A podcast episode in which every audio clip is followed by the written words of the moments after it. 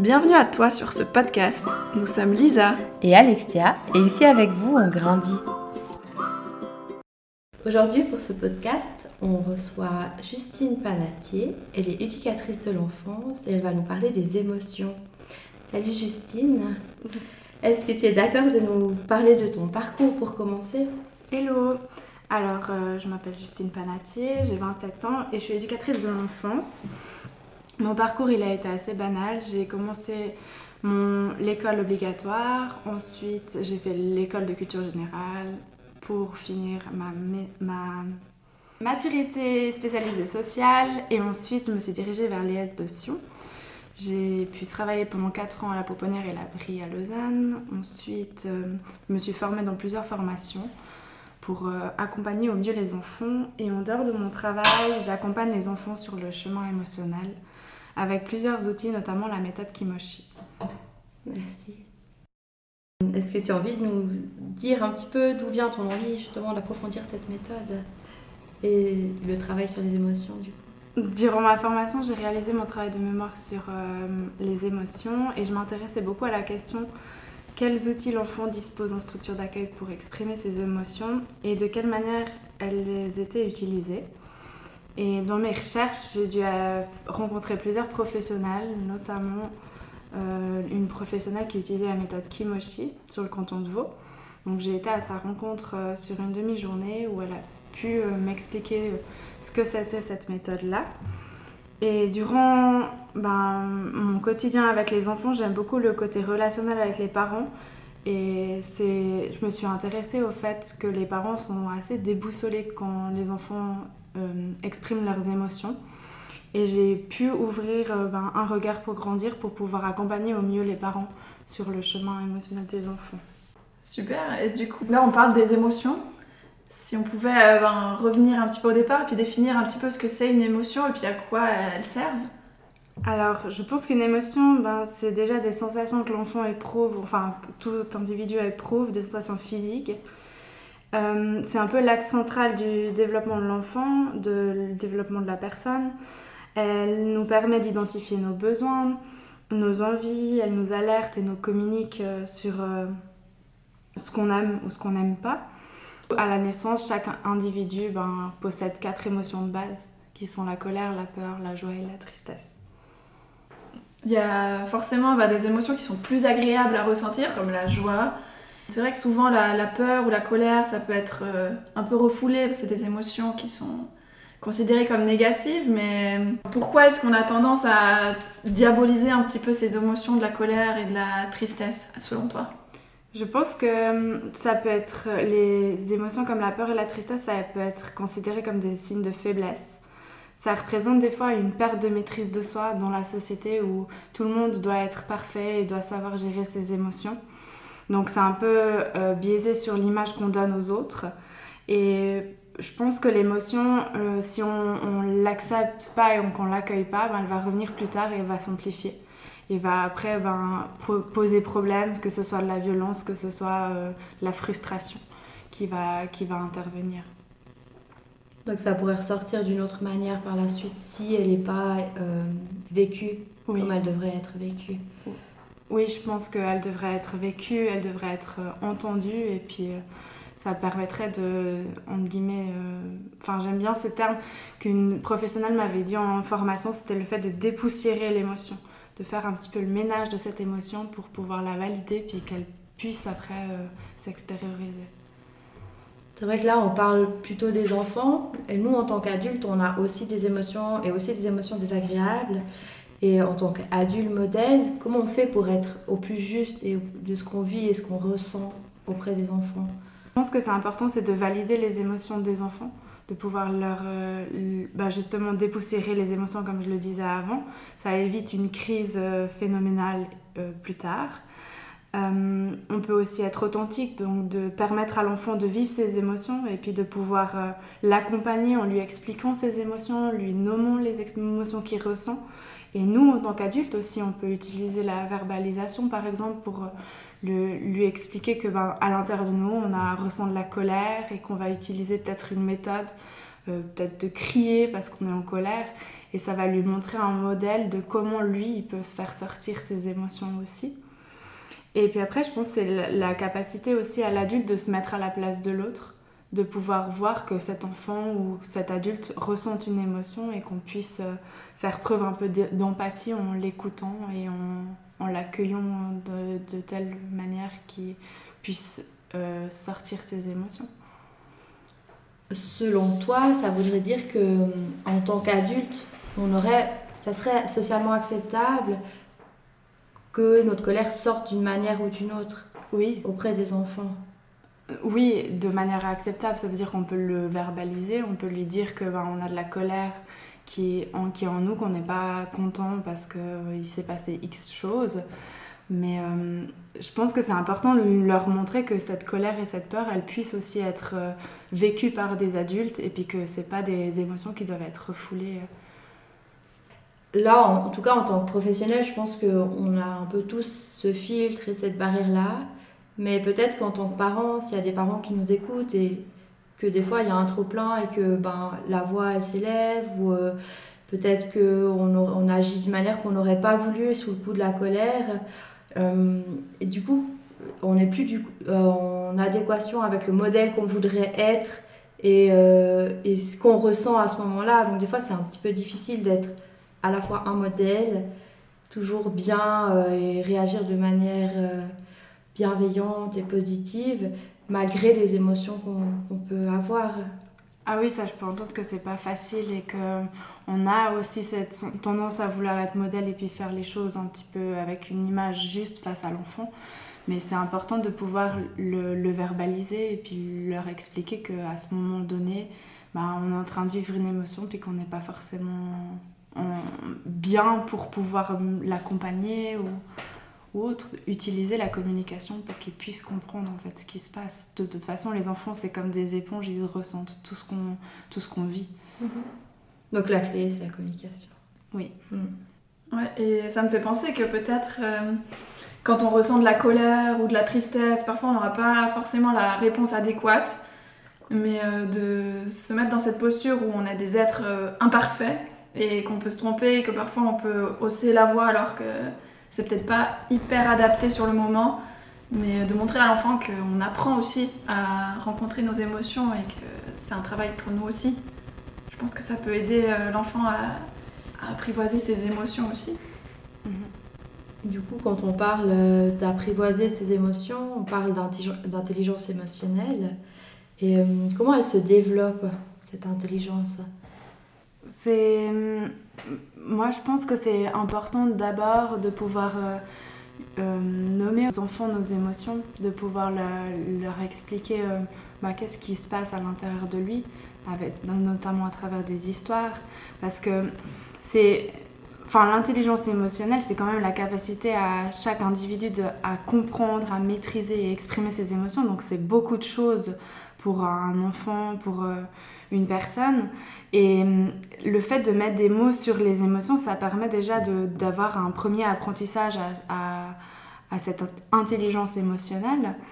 Ensuite, de pouvoir euh, regarder les éléments sur un, un, autre, un autre regard d'une situation, de, de regarder d'une situation sous différents angles et puis de pouvoir prendre cette situation pour apprendre à l'enfant euh, c'est cette intelligence émotionnelle, cette façon de communiquer avec les autres, cette relation et cette empathie.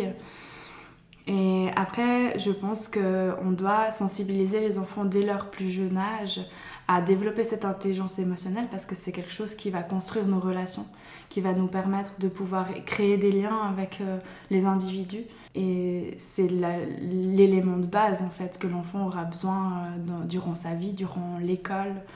Euh, donc je pense que c'est comme ça que je perçois l'intelligence émotionnelle. Quand tu nous dis de remettre, remettre en forme sous un autre angle l'émotion ou la situation, tu penses à quoi?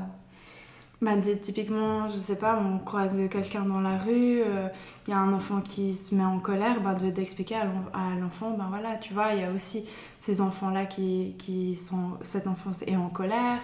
Euh, toi aussi, tu l'as peut-être vécu. Est-ce que tu, tu, te rappelles hein, le dernier moment où tu étais en colère et de pouvoir échanger avec lui sur l'émotion sans forcément qu'ils soient submergés par l'émotion sur le moment? Qu'on puisse avoir des situations d'apprentissage de la vie. au supermarché, on croise quelqu'un qui est très fâché, ben, on peut euh, faire un parallèle avec l'enfant puis lui expliquer les émotions. Et c'est toutes des manières d'apprentissage qui vont développer en fait cette intelligence émotionnelle.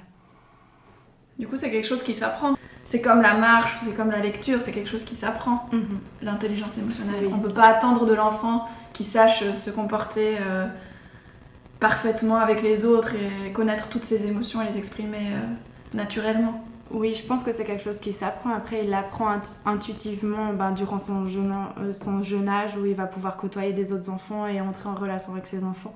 Mais je pense qu'il est important, c'est de pouvoir accompagner au mieux les enfants et d'être une personne ressource pour verbaliser en fait ce qu'il vit, l'aider à, comprendre en fait les situations qu'il qui traverse et puis euh, le mettre un peu sur le bon chemin. En tout cas, on peut dire que les enfants qui sont aujourd'hui accompagnés dans cette intelligence émotionnelle auront les outils plus tard pour pouvoir accompagner les futures générations. Et nous, c'est vrai que qu'on arrive un petit peu sur le tard et qu'on nous demande déjà d'être d'avoir développé cette intelligence émotionnelle qui n'est pas forcément le cas et euh, bah, du coup qui s'apprend en même temps que, que, les enfants finalement. Je sais pas si c'est un petit peu le constat que, que tu pourrais faire. Oui, je pense que c'est ça, parce que beaucoup de personnes aussi, même sont forcément des personnes qui ont des enfants, se, à tout ce qui est développement personnel, au niveau de l'intelligence émotionnelle.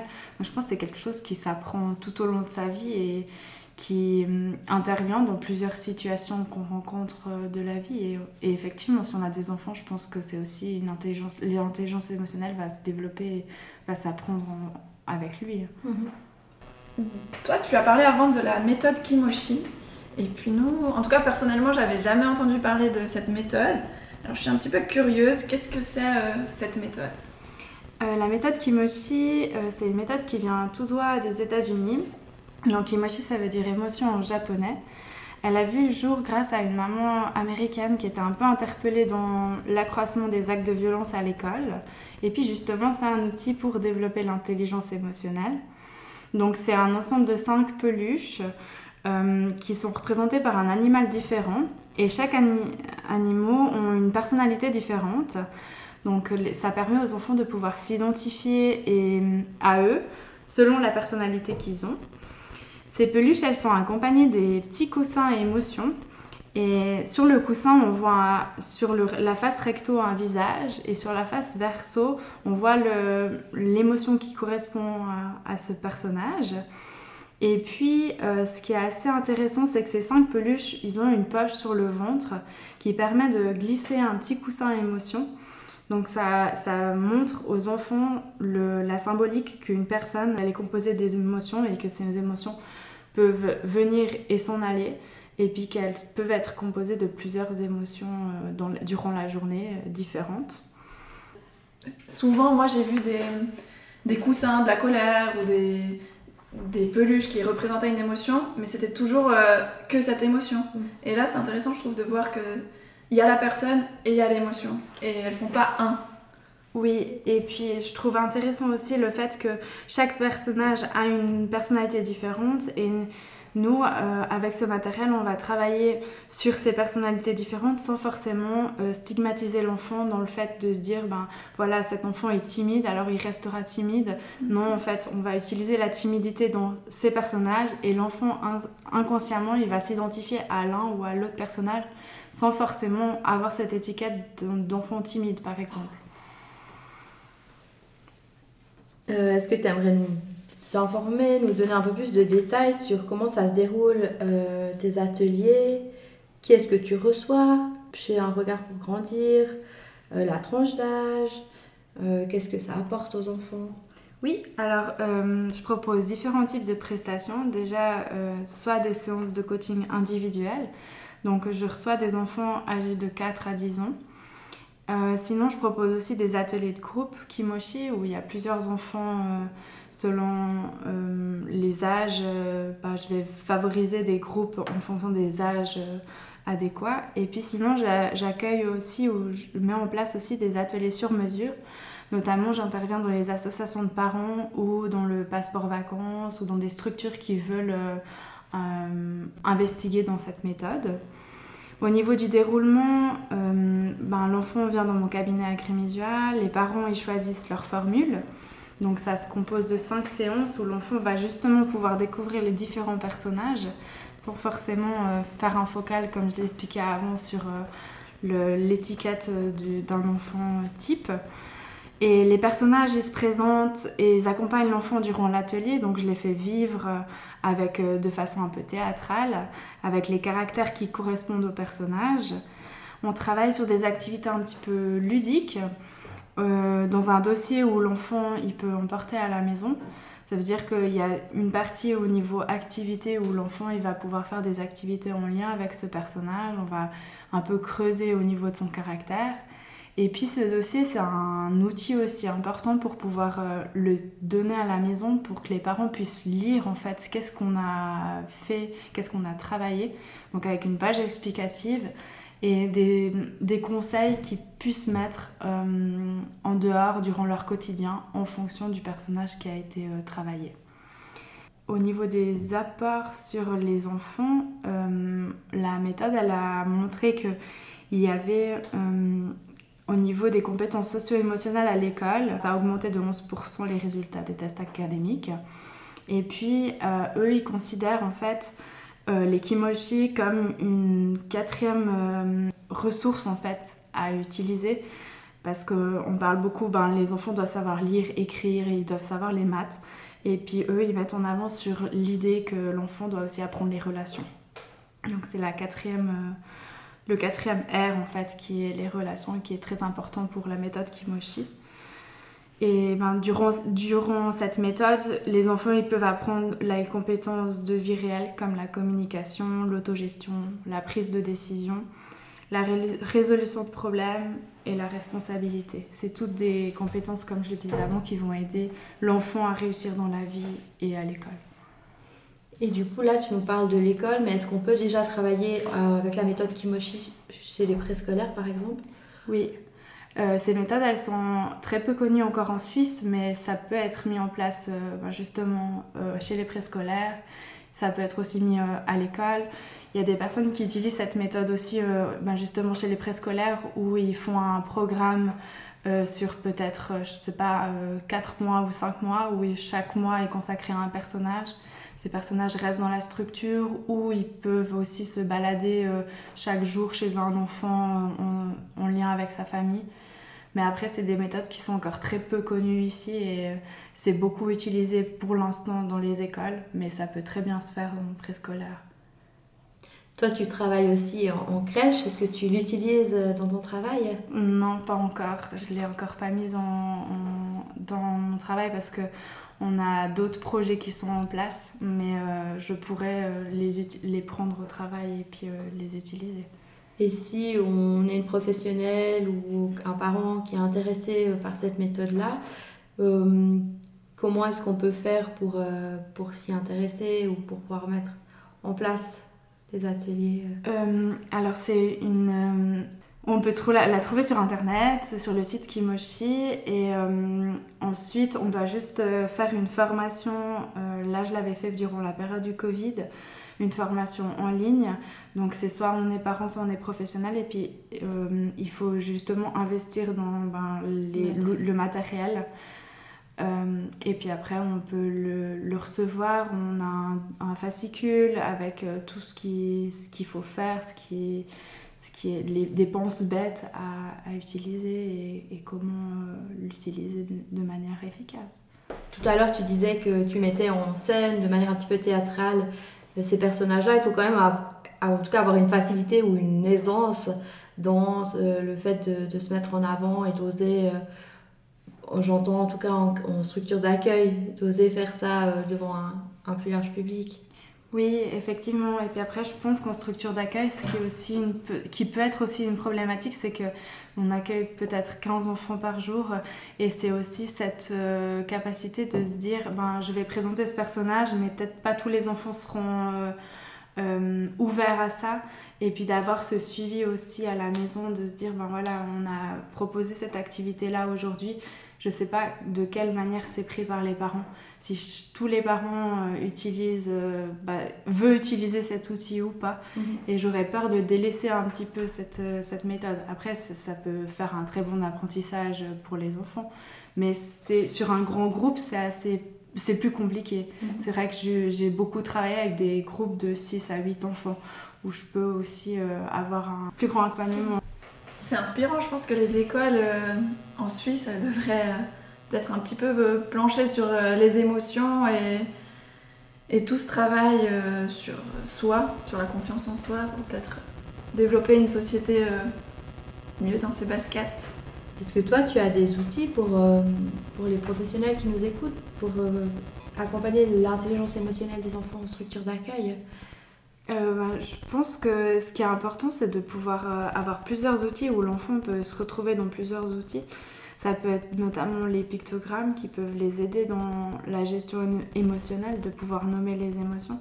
Ça permet aussi de développer le langage en lien avec les besoins et les émotions de l'enfant.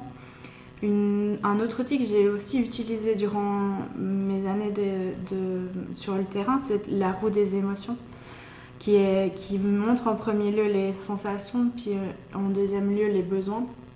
Et ça permet de trouver l'émotion qui est en relation avec le besoin.